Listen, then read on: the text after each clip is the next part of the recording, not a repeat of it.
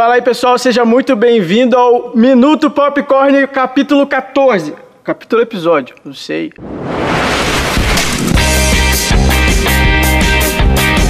Mas tá bom, já foi.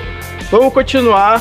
Hoje tô chegando aqui para mais duas indicações de filme para você, para você não perder. Bem, o primeiro filme que eu vou indicar hoje é Sniper Americano. Sniper Americano é um filme de guerra, é um filme que todo homem gosta, é um filme top. Eu vou te dizer por que, que esse filme é bom. É, é a história baseada em, em, em, fatos reais. Deixa eu pegar o nome do cara aqui. Chris Kyle. Ele é atirador de elite das Forças Especiais dos Estados Unidos. E ele, como um sniper, ele é chamado a ficar sempre de longe lá, só protegendo os que estão lá no front, só atirando certeiro para fazer suas missões e ele defende muitas vivas, ele, vidas e ele se torna um alvo preferencial.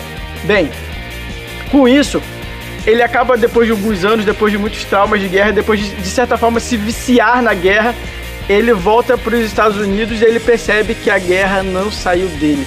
É um filme que faz você pensar, é um filme que faz você pensar sobre as suas lutas da vida. Eu super recomendo. E o segundo filme é o Aquaman. Provavelmente Aquaman vai ser o único filme da DC até o momento que eu vou indicar nesse Minuto Popcorn, porque eu sou Team Marvel. Hashtag Team Marvel aí, pessoal. Aquaman precisa ser indicado aqui. Por quê? É a história de um cara que é, que é herdeiro do trono de Atlantis e também é, vive em terra firme.